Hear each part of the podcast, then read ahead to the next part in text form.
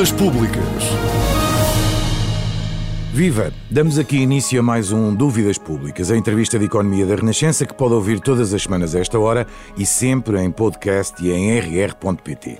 Já com a campanha eleitoral na estrada, hoje vamos falar de fiscalidade, olhar para algumas das principais propostas dos partidos sobre impostos e ainda para a evolução económica do país. A nossa convidada de hoje tem a marca educativa do Colégio São João de Brito e será daí que lhe surge a ligação ao universo jesuíta. Ainda hoje o seu núcleo de amigos está ligado às relações que foi tecendo nesse colégio. A sua vida social é dividida entre, vou chamar assim, o clã familiar, marido, filhos, irmã, sobrinhos e esses amigos, os tais que são de longa data. Formada em gestão de empresas, tem uma especialização em fiscalidade, feita no ISCTE. É vista como determinada e exigente. Houve para decidir, mas tem quase sempre a opinião formada. Pode mudar de opinião, mas tem de ser bem convencida e depois de decidir, dizem que dificilmente volta atrás. Empresária, contabilista, consultora fiscal, enfrenta as tarefas com paixão. Verdadeiro espírito de missão garantem e invejável capacidade de trabalho. Trabalho que com regularidade se arrasta noite dentro.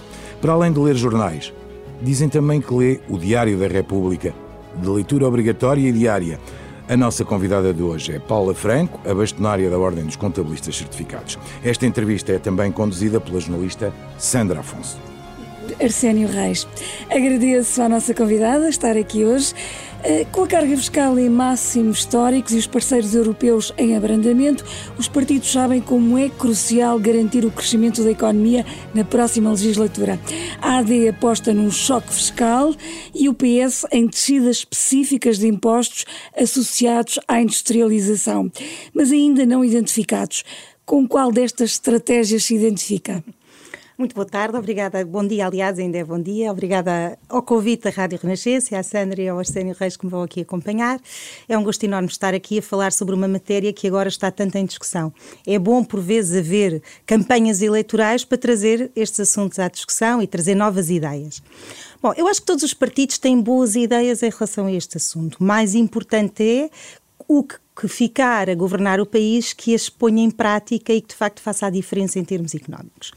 Eu sou muito uh, favorável ao choque fiscal, à descida substancial do IRC, que é Estamos é mais falar, uma pessoas, proposta. Uh, as pessoas nos, uh, saberem uh, lá em casa nos. o que é que compõe, não é? Estamos no fundo, a falar é uma, uma proposta da AD. IRC de 21% para 15%. No caso dos... da AD, faz essa proposta, mas repare, não quer dizer que seja aos 15%. O que é importante é haver, de facto, uma redução de IRC para motivar as empresas para atrair mais investimento e por várias situações que há uma certa mentalidade em que se temos impostos mais altos há uma tendência a fugir ao pagamento dos impostos, a encapotar custos, a arranjar mais custos. Portanto, eu acho que traria uma fiscalidade mais correta a todas as empresas a descida dos impostos. Depois temos, por um lado, o outro partido, PS, que propõe uma redução das tributações autónomas, que também é, no fundo, uma redução de IRC. Aliás, se calhar até se traduz numa redução mais realista do que a da taxa do IRC propriamente dita, porque as taxas de tributação autónoma têm um impacto muito grande no IRC final. Uhum. Portanto, eu acho que ambas as ideias, e depois de outros partidos também que complementam estas ideias, são todas elas positivas. Acho que tem que sair desta, uh, daquilo, daquele que for o governante futuro é uma mexida e um sinal às empresas para as incentivar a continuar os seus investimentos, a melhorar a produtividade, a competitividade, e acho que isso é que são os sinais importantes que não têm existido nos últimos anos. Toda a fiscalidade tem estado muito concentrada nas famílias, embora também os resultados não sejam muito grandes, mas e muito pouco nas empresas. E as empresas têm que trazer riqueza aos países. E, portanto, a base, na minha opinião, tem que ser nas empresas para depois se traduzir nas famílias. Já agora eh, perguntava-lhe, e, e, e, acha que faz sentido esta ideia de, de alguma forma, canalizar ou condicionar os apoios públicos a setores, vou-lhe chamar setores chaves, ou pelo menos a determinados setores da economia, e não uh, estendê-los, digamos, transversalmente? Bom, os apoios públicos não têm tido o sucesso da experiência que temos nos últimos anos, não têm tido os resultados nem o sucesso que se gostaria. Portanto, eu acho que se tem que repensar um bocadinho até essa questão de os direcionar para determinados setores. Existem setores que nunca poderão deixar de estar a ser ajudados, como por exemplo o caso da agricultura, que agora também tem sido muito falado, uh, e que é importantíssimo, que é a nossa alimentação e é uma base muito importante para a sociedade, e porque é um setor que necessita sempre de ajuda. E depois outros que são muito, que as verbas e as ajudas são muito canalizadas, como é o caso da indústria e outros que são fundamentais para o desenvolvimento das economias. Claro que sim, e esses devem ser, na minha opinião, sempre privilegiados mas ainda assim não nos podemos esquecer dos outros setores. Quando falamos de crescimento, temos o PS, enfim, um bocadinho mais conservador, a apontar para os 2%, enquanto a AD eh, admite atingir os, os 3,4% em 2028, se não estou em erro. O que lhe pergunto é, se fosse a Paula Franca fazer as contas, onde é que situaria este nível de crescimento? É uma pergunta difícil de responder. Onde é que eu situaria? Eu acho que Portugal está no bom caminho no sentido do crescimento. Portanto, eu situaria mais próximo daquilo que a AD pretende.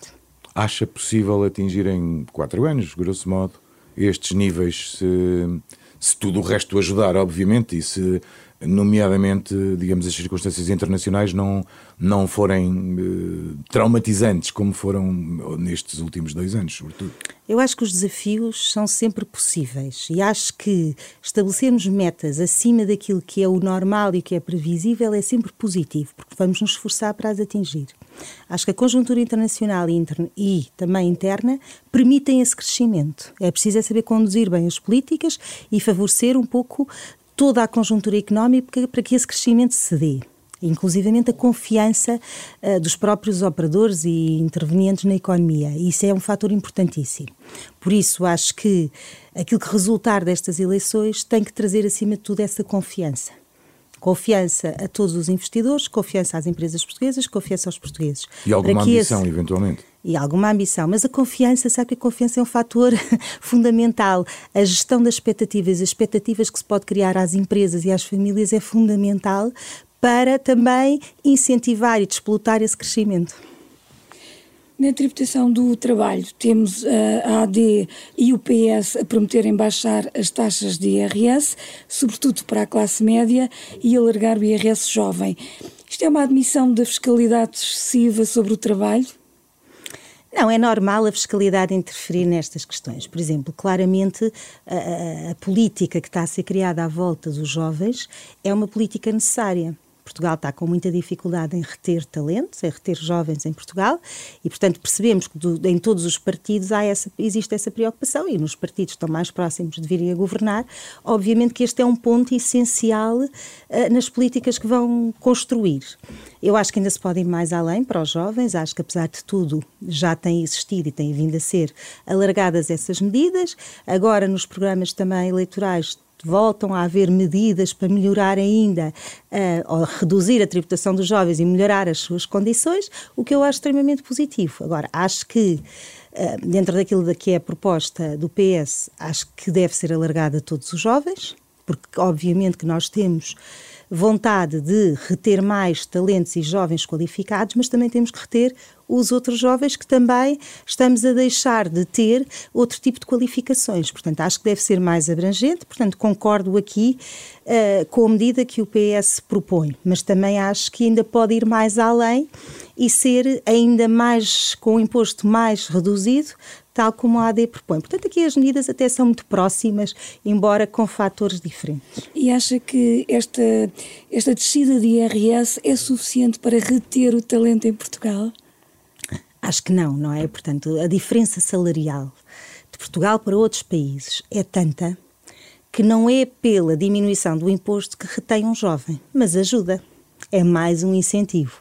Claro que a discrepância é eh, não é só a diferença entre o imposto. Portanto, o jovem vai olhar para a proposta que lhe é feita e vai olhar uh, para o cômputo geral e não só para a redução do IRS é naturalíssimo que os jovens queiram experimentar outras zonas geográficas, não é? Tal como antigamente, dentro de cada país se vinha para as grandes cidades, agora vai-se para o mundo. E, portanto, acho que essa é a realidade. Depois, obviamente, que o fator uh, tão diferente nas remunerações praticadas tem alguma influência. E aí já pode ter uma influência que é mais, uh, eu diria, preocupante, que é essa diferença salarial é tão grande que impede um bocadinho o retorno. E essa é que é a preocupação que eu acho que se deve ter para o futuro. Não só pensarmos em reter já, porque acho que é naturalíssimo os jovens quererem ir para o exterior, não só por necessidade, mas porque o mundo hoje em dia chama pelos jovens e é natural que queiram essas experiências e é bom para os jovens terem essas experiências, mas é importante que eles sintam aquele chamamento do retorno. E isso é que, se calhar, a diferença depois de salários existente entre os outros países pode impedir esse retorno.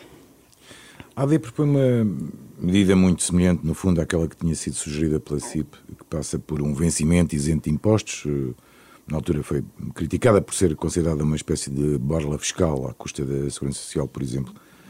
Não se abre um precedente perigoso com esta medida, na sua opinião? Não, aliás, eh, neste governo, e está agora já a vigorar para 2024, foi proposta uma situação já semelhante de um salário, tem um limite de um valor, mas já está em vigor agora para 2024 e foi proposto pelo PS.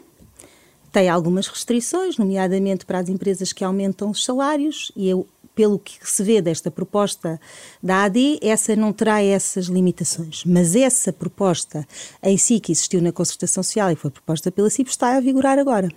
Eu acho que é uma medida muito interessante, porque repare, um trabalhador tem um salário.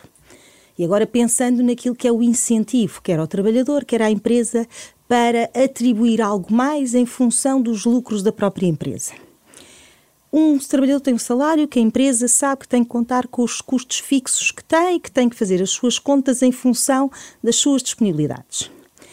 Chegamos ao final do ano, verifica-se que houve um lucro que excedeu aquilo que eram as expectativas e há a possibilidade de partilhar com os trabalhadores um pouco do retorno desse lucro. E o que é que acontecia se não houvesse essa medida, esse benefício fiscal? essa partilha das empresas com os trabalhadores destes lucros era praticamente comido, entre aspas, Sim. pelos impostos, impostos e pela tributação. E isso não deixava nenhum sinal positivo, nem para o trabalhador, nem para a empresa. Nem era compensador haver este esforço de ambos os lados. Portanto, este incentivo e o prémio, eu sou extremamente, acho que é muito favorável para as empresas e para os trabalhadores. Agora, depois põe em discussão que é mas este prémio não vai entrar para a base contributiva, por exemplo. Uhum. Não vai porque ele é uma situação de exceção em função do resultado da empresa e bem. E, portanto, não tem que entrar. Mas é um incentivo para a produtividade das empresas, para o desempenho dos trabalhadores e isso tem que ser valorizado. Outra questão que continua a dividir os partidos é a tributação dos lucros excessivos. Eu já sei que a senhora Bastonária, por princípio, é, é contra. O que estava de lhe pedir era ajuda também um bocadinho como, como a Sandra fez, para o contribuinte normal, para o, enfim, para o cidadão normal. Não é um bocadinho difícil explicar que não sejam tributados esses lucros excessivos? Não, eu não acho difícil de explicar, eu acho que é muito fácil de explicar. Vamos lá ver, as empresas existem é para dar lucro. As empresas existem para dar lucro. Se as empresas não derem lucro e não tiverem, obviamente, o retorno dos seus investimentos, não há ninguém que vá querer investir em determinadas atividades e em empresas, não é? Portanto, a tributação dos lucros excessivos é redutora em relação a esse mesmo incentivo, que é, então, se trabalharam bem, se tiveram lucros, se tiveram o retorno daquilo que foi o investimento e o trabalho e as decisões que foram tomadas para obter esse rendimento excessivo, então vão ser tributadas. Com todos os SES que enumerou, eu, eh, eu vou, passo a expressão, compro a sua teoria. O problema é que se podem colocar outros SES. Se o mercado teve condições anormais que permitiram às empresas, sem nenhum esforço nem nenhuma alteração, a obtenção de lucros de tal forma excessivos que para o cidadão e para o consumidor normal são, enfim, difíceis de entender, mantém a sua posição? Eu mantenho a minha posição, embora perceba que existam situações muito particulares, como foi o caso da energia, que tem a ver com bolsas de mercado. O retalho já não entra tanto aí. É. Tem a ver com bolsas em que a própria energia foi comprada de acordo com preços e que derivou esses lucros excessivos, e aí, obviamente, que não é um resultado da aplicação do esforço da empresa e daquilo que tem a ver com as suas decisões que resultam nesse lucro excessivo. Portanto, aí já posso equacionar uma exceção porque não não resultou do seu próprio esforço. Exato. Agora, no retalho já não é tanto assim. E depois, respondendo um bocadinho em relação à sua questão, então o contrário também é válido. Quando a conjuntura é negativa e essas empresas apresentam resultados negativos, o Estado tem que participar e eu também não concordo. portanto, eu Embora acho que isso as também empresas... tenha acontecido em algumas situações, nomeadamente na Mas- banca, como todos nós Não, sabemos. não é? acontece. Mas quando- não é nos mesmos Estado setores. Não é nos mesmos setores, isso eu percebo. Mas acontece quando o Estado intervém com ajudas, com apoios Mas diretos. não deve. Não deve, as empresas devem estar por elas. Não quer dizer que não possam existir incentivos, mas ah, e, e que políticas fiscais que lhes permitam crescer e que permitam ter os seus desenvolvimentos, o seu investimento, ah, a atração do mercado de forma livre. Agora, as empresas têm que crescer por elas, sem ajudas, e se tem ajudas têm que ser muito específicas, lá está para setores que realmente demonstrem isso, ou em termos gerais e transversais, porque é para todas de forma igual, ou hum, e, portanto, têm que trabalhar para o objetivo que é de darem lucro da sua sobrevivência, da sua sustentabilidade. Tal e qual como tem, se tiverem esses resultados anormais em virtude desse mesmo esforço, não terem que pagar mais impostos por isso. É Uma questão ainda em relação a isto: os supermercados e as empresas de energia já pagaram as contribuições em setembro, mas o governo, as finanças, ainda não divulgaram estes valores. Acha normal? Eu acho normal porque, vamos lá ver, primeiro porque são uma- é uma forma de cálculo. Não é? Deve estar a ser ainda verificada se aquilo que foi tributado e apresentado e tributado como lucro excessivo está ou não em concordância com aquilo que está a ser apurado, porque no fundo é uma forma de cálculo que determina a diferença entre esses lucros excessivos. Portanto, tem que ser avaliada se as contas que as empresas apresentaram estão corretas do ponto de vista desse desvio para o lucro e se a tributação está correta. Portanto, também a autoridade tributária não é tão rápida assim a apresentar os seus resultados e a verificação destas, eh, desta condição que estava subjacente. Já que estamos a falar um bocadinho do papel do Estado, gostava de lhe perguntar também na área da habitação, onde uma das medidas emblemáticas são os chamados apoios ao financiamento com garantias estatais para créditos até 100%. Foi pelo menos essa a ideia que, que passou. O, o risco não passa a ficar muito, para não dizer quase todo, do lado do Estado. Bom, 100% de garantia significa, ou 100% do empréstimo, significa que pelo menos o, o- imóvel, e, e no caso da habitação, que é o que estamos a falar nas medidas de mais habitação, significa que pelo menos o imóvel vale aquilo. Portanto, não creio que exista um risco que vá por ir além nesta medida. Eu acho que é uma medida muito positiva por um motivo. E se nós olharmos para 20 anos, 30 anos atrás, como é que os jovens dessa altura e as famílias dessa altura adquiriram habitações? Adquiriram habitações porque o financiamento era a 100%. Verdade. Como Todos é que nós as vivemos famílias- durante anos com esse financiamento a 100%. Pronto, e mas, foi isso Mas que há uma razão para ter deixado de haver o financiamento. risco. Pronto, o risco. Porquê? Porque houve uma bolha imobiliária em que a valorização dos imóveis estava a ser feita acima daquilo que era o seu valor real. E uma acumulação de mal parado. e uma acumulação de mal parado. Se calhar não tanto nestes que foram avaliados da forma correta, se calhar o mal parado foi em circunstâncias que não são tão claras e transparentes. Agora, a verdade é que nenhum jovem, sem ser com ajudas, e, os- e as famílias portuguesas não têm assim tantas poupanças para poder ajudar até os pais ajudarem os filhos a ter 20% ou 30% ou 40%, como agora estava a ser exigido, para a entrada na compra de uma habitação, quando as habitações estão aos preços que hoje conhecemos todo- em todo o país, não é só já no centro de Lisboa, nem no centro do Porto. Sim, a questão é que esses 20% É na atualidade são, têm uma dimensão Uma completamente dimensão diferente. muito é? grande. E isso portanto, muda eu, tudo. Eu acho que o financiamento a 100% é sem dúvida uma das medidas que pode ajudar os jovens a ficarem em Portugal, por exemplo, porque têm a capacidade de poder ter uma habitação e com isso terem condições que lhes permitam manterem-se em Portugal, por exemplo. Desde que o risco também seja bem calculado, Desde que o pressuponho. risco seja bem calculado, mas o risco tem que ser sobre o imóvel e sobre o valor do imóvel. Não é expectável que os, os imóveis deixam os valores nos próximos anos. Podem não subir como subiram, ou podem ter ali uma descida ligeira, mas não é expectável que deixem.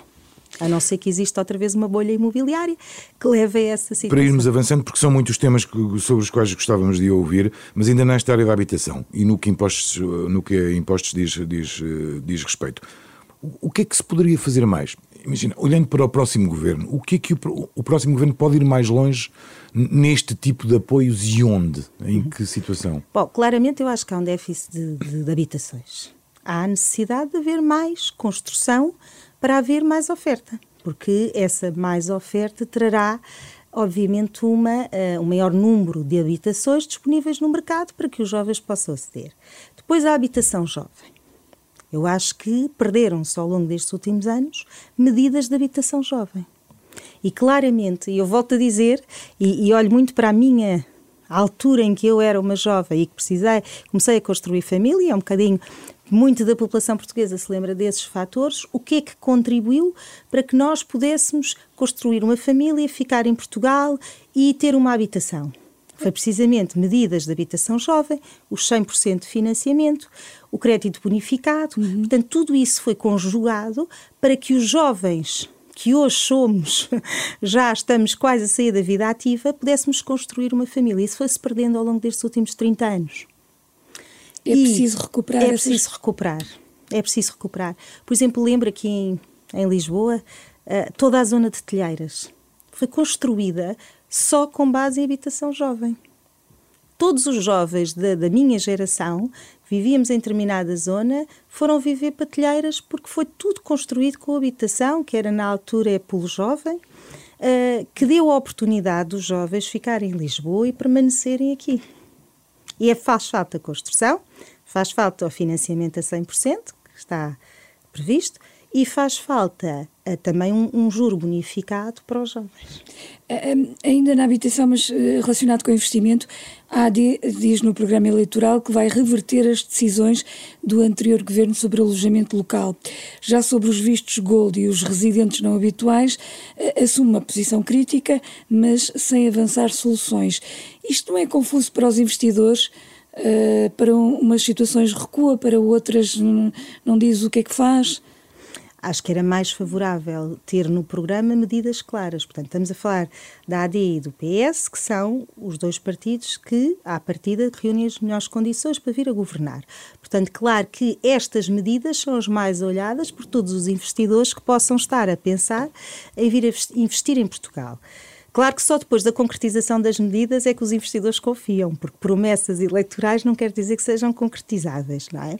Agora, há, há uma realidade, eu, por exemplo, eu sou eu sou, pelo menos concordo e sou favorável aos vistos gold, uh, sou favorável aos residentes não habituais, porque não acho que seja isso que retire as habitações, retira se calhar as de luxo, sim, é para um nicho de mercado, mas não é por isso que os jovens não têm acesso à habitação. Se calhar acho pior os fundos imobiliários que eh, terão muito mais habitações e que vão a todo tipo de habitações do que se calhar o visto gold ou os residentes não habituais. Portanto, eu sou mais crítica em relação aos fundos do que propriamente em relação a estas duas medidas que eh, originaram que a habitação acabasse por ficar mais escassa. Os vistos gold e os residentes não habituais, Portugal é um país muito simpático, cheio de sol, com muitas condições favoráveis, mas não tivemos condições económicas e tributárias para favorecer as pessoas que querem vir para cá, as pessoas não vêm, porque tem outros países com condições muito parecidas.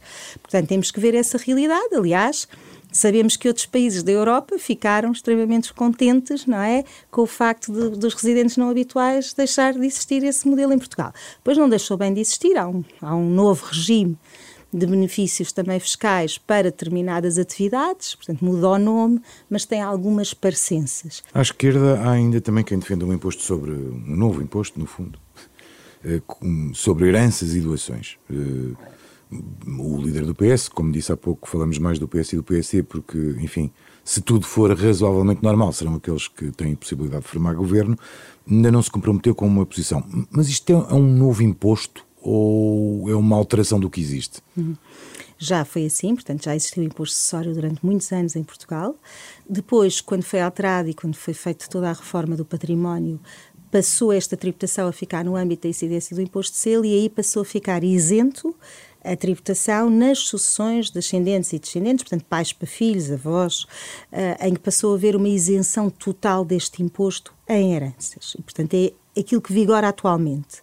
Creio que já acabou há mais de 20 anos o imposto sucessório em Portugal.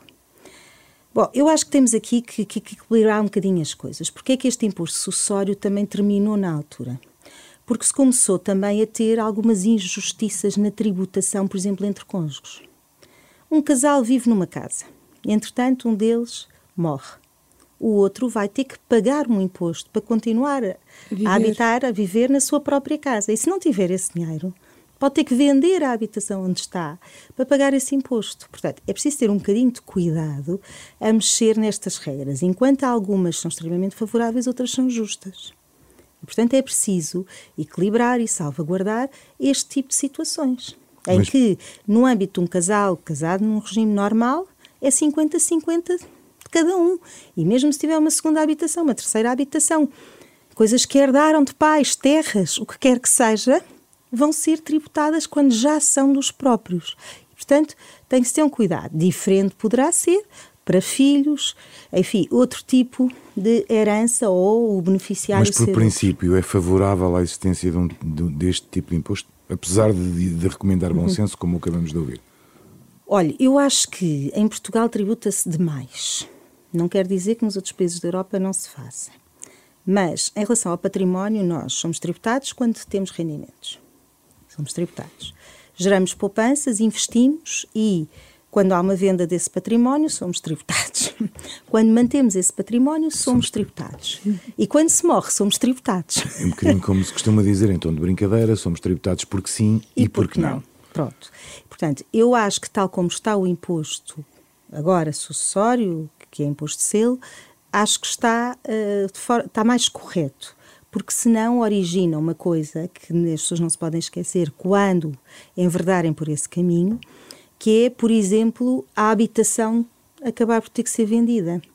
Filhos que herdem uma habitação e que vão ter que ser tributados, a probabilidade de terem que a vender porque têm que pagar o imposto que vai uh, derivar daí é muito maior e, portanto, mais uma vez, leva a que os imóveis vão parar às mãos de fundos de estrangeiros e deixem de estar na mão de portugueses. Até casas de família. Até casas de família. Uh, mudando de, de, de assunto, uh, é outra, também outra medida polémica um, ah, e o, o, líder do PS, Pedro Nuno Santos, também ainda não esclareceu qual é a posição dele, uh, se avança com o englobamento de todos os rendimentos no IRS, uma medida que tinha sido incluída no último programa eleitoral do PS, e é apoiada pelo Bloco e pelo PCP, eh, e o que eu lhe perguntava é quem é que beneficiaria com esta mudança tão drástica? O Estado beneficiaria porque ia cobrar mais impostos. Não é? Agora, não. Lá está. As taxas liberatórias ou especiais que existem, existem por alguma razão. Portanto, por exemplo, em relação a investimentos. Aqui, e a existência das taxas especiais, 25%, 28% que existem, tem a ver com uma equivalência desses mesmos investimentos uh, a investimentos ocasionais, isto é, dividendos, uh, ações, uh, tudo isso tem a ver com dinheiro gerado, já tributado, em que vai ser investido e, portanto, tem uma tributação como teria numa empresa, numa atividade que gerava esse investimento. Portanto, o objetivo é um pouco isso. Porquê? Porque as taxas do IRS gerais e quando há englobamento podem chegar a valores muito elevados, a 50%. E, portanto, mais uma vez, se todas as, todos os rendimentos forem englobados, o que vai acontecer é que vai inibir determinados investimentos. É contra? Eu sou contra. Aliás, acho que a categoria B devia ter uma taxa especial também e não ser englobado. Estamos a falar de impostos, portanto, ausente dos programas eleitorais, continua também a tão reclamada reforma dos benefícios fiscais. É uma oportunidade perdida, digamos assim, ou não era realmente urgente? Não, é urgente. Há benefícios fiscais muito importantes e que não se podem deixar cair. E há que os rever, porque alguns já estão há alguns anos. Aliás, eles caducam, muitos deles, dos benefícios fiscais de 5 em 5 anos. E é necessário fazer uma revisão profunda sobre os benefícios fiscais. Eu também sou favorável a benefícios fiscais, aí é um bocadinho mais uma, eh, uma, uma medida mais à esquerda, mas sou mais uh, benéfica no, na existência de benefícios fiscais. Porquê? Porque faz a distinção entre as empresas. Se as empresas capitalizam ou uh, fazem investimentos com capitais próprios, portanto, devem ser ou devem ter algum benefício fiscal em retorno desse seu esforço e, portanto, diferencia as empresas nas suas opções. Essa é, aliás, uma das explicações de Pedro Nuno Santos para não defender uma descida tão grande de IRC, porque diz que a partir de determinadas, em determinadas circunstâncias as empresas já têm benefícios fiscais, o que quer dizer que a taxa que realmente depois pagam é abaixo daquilo que está na, na, uhum. prevista na lei. Não é? Exato. Uh, mas era absolutamente necessário fazer esta reforma ou não? É necessário fazer uma reforma, olhar para todos os benefícios fiscais, se bem que ela tem sido feita de forma uh, não transversal, mas renovando aqueles que se vão caducando e introduzindo novos benefícios fiscais. O que era preciso pegar agora em termos dos benefícios fiscais era olhar para todos, ver a que, que atividades é que se aplicam, quem é que fica abrangido e fazer uma seleção nesses benefícios fiscais, se calhar até melhorá-los e não ter tantos benefícios fiscais. Porque os benefícios fiscais têm uma característica, claro que isto é muito bom para os contabilistas certificados, que são os únicos que acabam por dominar a aplicação e que os aplicam, mas os benefícios fiscais não são muito palpáveis para o empresário em si, para o empresário conhecer os benefícios que pode ter a fazer quando faz determinadas opções nas suas empresas. E por isso é que estes benefícios fiscais deviam ser simplificados. Portanto, essa mesma esse olhar para os benefícios fiscais, reestruturar os benefícios fiscais, também tem esta vantagem, torná-los mais simples, mais uh, fáceis de apreender por um empresário que queira tomar ou fazer determinadas opções e que não sejam tão técnicos para se não se perceberem tão bem. E já agora, seria necessária uma reforma fiscal mais alargada, nomeadamente para acabar com a multiplicação de taxas, taxinhas e todas as coisas que nós falamos oh, com alguma dúvida. frequência? E e com que objetivos devia ser feita essa reforma, eh, para obter a sua opinião, no fundo? Bom, nós temos uma fiscalidade muito complexa. É muito bom para os contabilistas certificados, para os consultores fiscais e para os advogados. Mas muito difícil para o cidadão. Mas muito difícil para o cidadão. Olha, por exemplo, um dos códigos mais difíceis é o do código do IRS, que é aquele que devia ser mais fácil de apreender por todos. É o código mais, um dos códigos mais difíceis. Portanto, claramente, uma simplificação fiscal é favorável para qualquer país ter as normas fiscais perceptíveis a todos os utilizadores é algo que salvaguarda e dá confiança a toda a economia. Portanto, isso é fundamental. Mas nós aqui em Portugal nunca somos muito simplificadores nestas matérias. Os nossos códigos são extremamente confusos e eu fico sempre muito assustada quando se quer simplificar, porque normalmente não se simplifica, complica-se. Depois, a par disto, temos a quantidade de obrigações, burocracia, que, eh, não sendo diretamente ou não estando diretamente a ver com tributação, também está muitas vezes vestida em códigos fiscais e na legislação fiscal. E que traz uh, muitas complexidades para as decisões que as empresas têm que tomar, para o conhecimento que cada uh, entidade, famílias, quer do ponto de vista singular, quer do ponto de vista coletivo, se tem que ter sobre as matérias fiscais. Um, segundo o INE, em 2022, a fiscalidade verde rendeu mais de 12 milhões de euros por dia ao país, apesar de ter descido o ISP, o Imposto sobre os Produtos Petrolíferos. Portugal é um dos que mais cobra nesta área. Há aqui margem para alguns alívios, nomeadamente no automóvel e, e no combustível? Bom, os impostos verdes são, primeiro, o seu objetivo Ambiental. É mudar comportamentos, não é? Para trazer, obviamente, melhorias ambientais. Mas, na prática, não é bem assim. O, o objetivo final em Portugal, se calhar, é mais arrecadar um imposto do que propriamente ter este benefício. Enfim, é, é muito discutível. Eu acho que a, a tributação e os impostos verdes, acho que são medidas que devem ser aplicadas precisamente para mudar comportamentos, mas só para isso. Não devem depois atingir, porque quando nós falamos em que estes impostos atingiram determinados montantes, é em dois ou três impostos, não é na quantidade de impostos verdes que existem, portanto, estão tipificados, principalmente no ISP. Portanto, há que ter aqui um equilíbrio, porque isso é claramente um imposto e não é um imposto para mudar comportamentos. Até tendo em conta os salários uh, pagos em, no país, não devia haver limites a esta receita? Sabe que é sobre o consumo, portanto é um imposto indireto, não é? E o imposto indireto não tem a ver também, não consegue materializar qual é uh, o rendimento do português que paga mais desse imposto ou que tem uma consequência direta, para além de haver os transportes públicos, os incentivos nos transportes públicos. Portanto, não é uma medida que seja facilmente. Uh, que se diga que está a afetar diretamente os portugueses e agora vamos retirá-la. Outra questão é uma medida que tem andado em sucessivos avanços e recuos, eh, é o IVA sobre os sacos plásticos leves, aqueles da fruta e do pão. Acabou adiada e ninguém fala dela, eh, é por não ser popular e estarmos agora em eleições. Eu não acho que ela não seja popular, eu acho é que é difícil de implementar. E, e, nós que na prática, enfim, fazemos compras, percebemos que o custo de um saco teve efeito. Hoje em dia, a maior parte dos portugueses já leva sacos quando se vai às compras e já evita comprar. Portanto, é uma medida que todos nós conseguimos avaliar que teve impacto. Agora, esses sacos mais pequenos da fruta do pão já são mais difíceis de substituir ou de quem vai às compras levar na sua mala algo alternativo para trazer esses bens. E por isso, se calhar, haver aqui alguns adiamentos, porque é difícil de contornar essa aplicação e, portanto, passa a ser quase um custo porque não se consegue ter medidas ou que o consumidor tenha medidas alternativas e que as transporte para fazer face a isso. É mais difícil. E eu creio que há mais aqui, um, esta prorrogação tem mais a ver com isso, com a dificuldade da implementação. Mas acredita que é mesmo para avançar?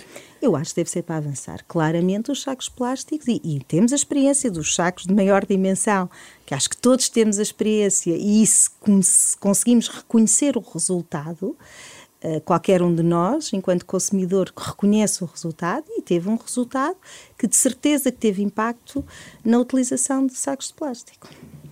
O Estado anda, anda a devolver eh, finalmente o IUC, o Imposto Único de Circulação, cobrado mais no caso dos carros importados em segunda mão.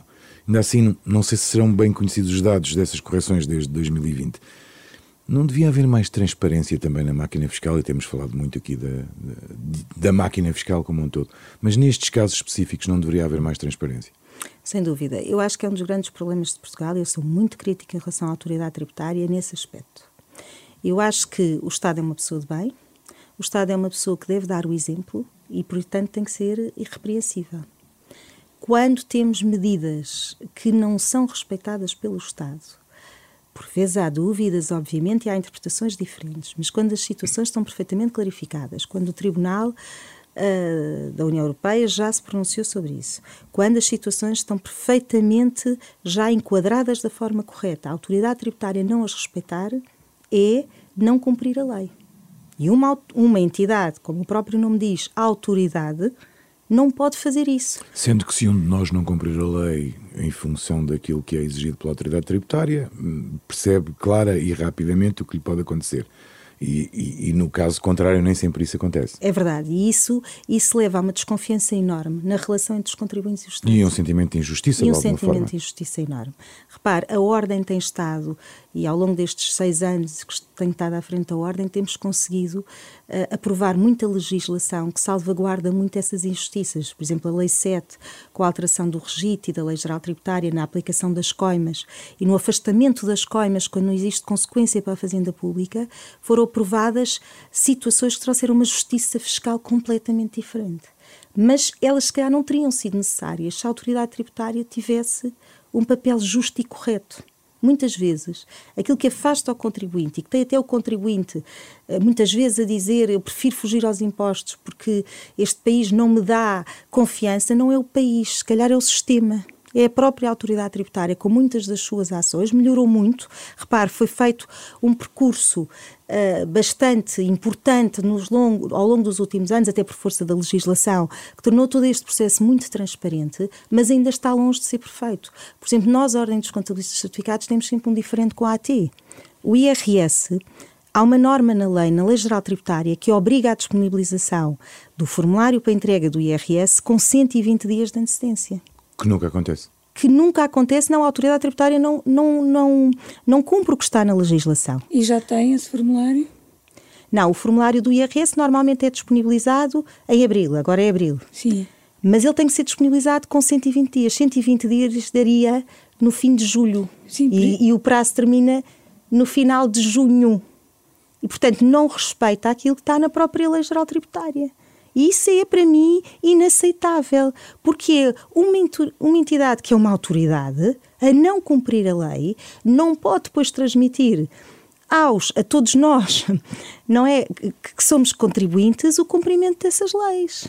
E, portanto, é na autoridade tributária, e muitas vezes eu tenho presenciado ao longo dos, dos anos situações que estão perfeitamente identificadas em tribunal, em que já há jurisprudência suficiente para que a autoridade tributária mude os seus comportamentos.